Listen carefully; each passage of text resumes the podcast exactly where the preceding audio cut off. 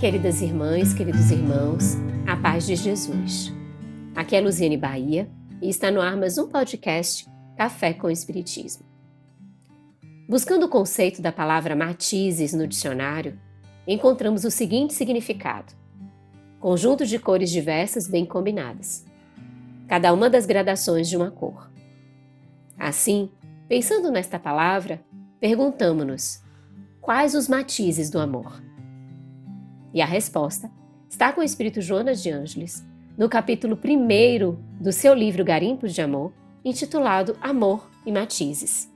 Diz a benfeitora: O amor apresenta-se em variados matizes, que são resultados das diversas facetas da mesma gema, refletindo a luz em tonalidades especiais, conforme o ângulo de sua captação.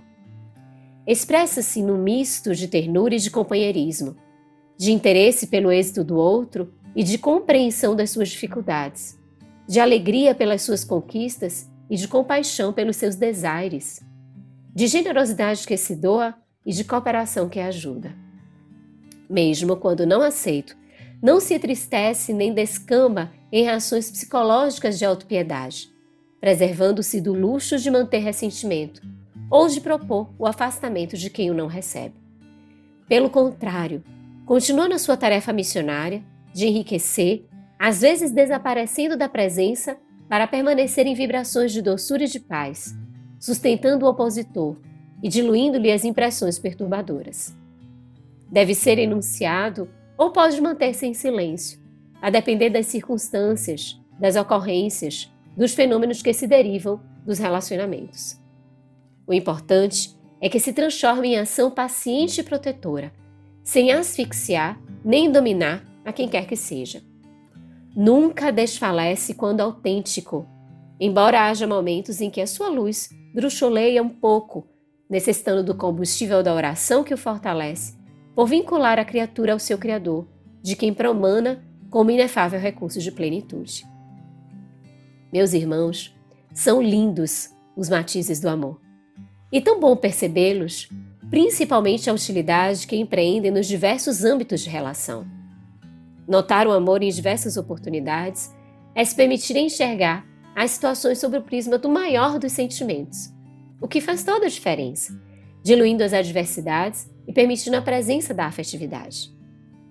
Neste sentido, a veneranda continua. Quando os relacionamentos humanos experimentarem o estímulo do amor, os famigerados adversários da sociedade, guerras, calamidades, fome, violência, vícios, desaparecerão naturalmente, porque desnecessários entre os seres. Em razão de os seus conflitos, agora atenuados, não mais buscarem esses mecanismos infelizes de sobrevivência, de exaltação do ego ou de dominação arbitrária do seu próximo. O amor tudo pode e tudo vence não se afadigando mediante a pressa, estende-se ao longo do tempo como hálito de vida que a mantém e brisa cariciosa que a beneficia. Onde se apresenta o amor, os espectros do ódio, do ciúme, da cisânia, da maledicência, da perversidade, da traição, do orgulho se diluem, cedendo-lhe o espaço para a fraternidade, a confiança irrestrita, a união, a estimulação à bondade, a fidelidade a simplicidade de coração. Aborda ainda Joana que um efeito mágico acontece diante do amor. Diz a benfeitora: o amor é um tesouro que mais se multiplica à medida que reparte, jamais desaparecendo, porque a sua força reside na sua própria constituição que é de origem divina. Nada obstante, o amor não conive, não se amolenta, não serve de capacho para facultar a ascensão dos fracos aos estágios superiores, nem se submete ante a exploração dos perversos e dos astutos.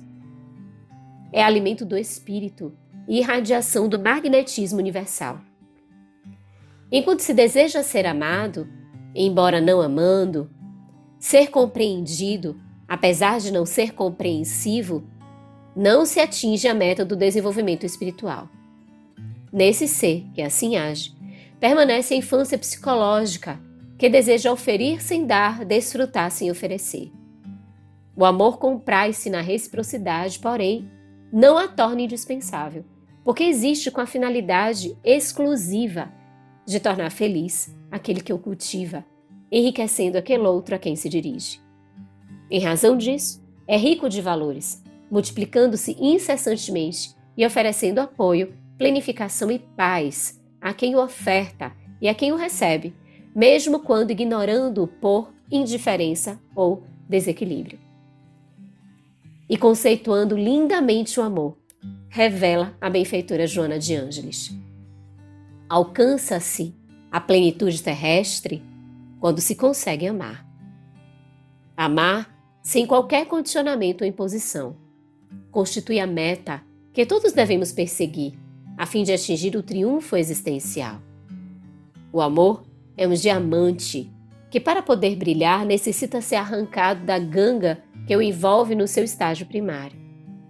Nasce do coração no rumo da vida, expandindo-se na razão direta em que conquista espaço interno, sempre mais expressivo e radiante.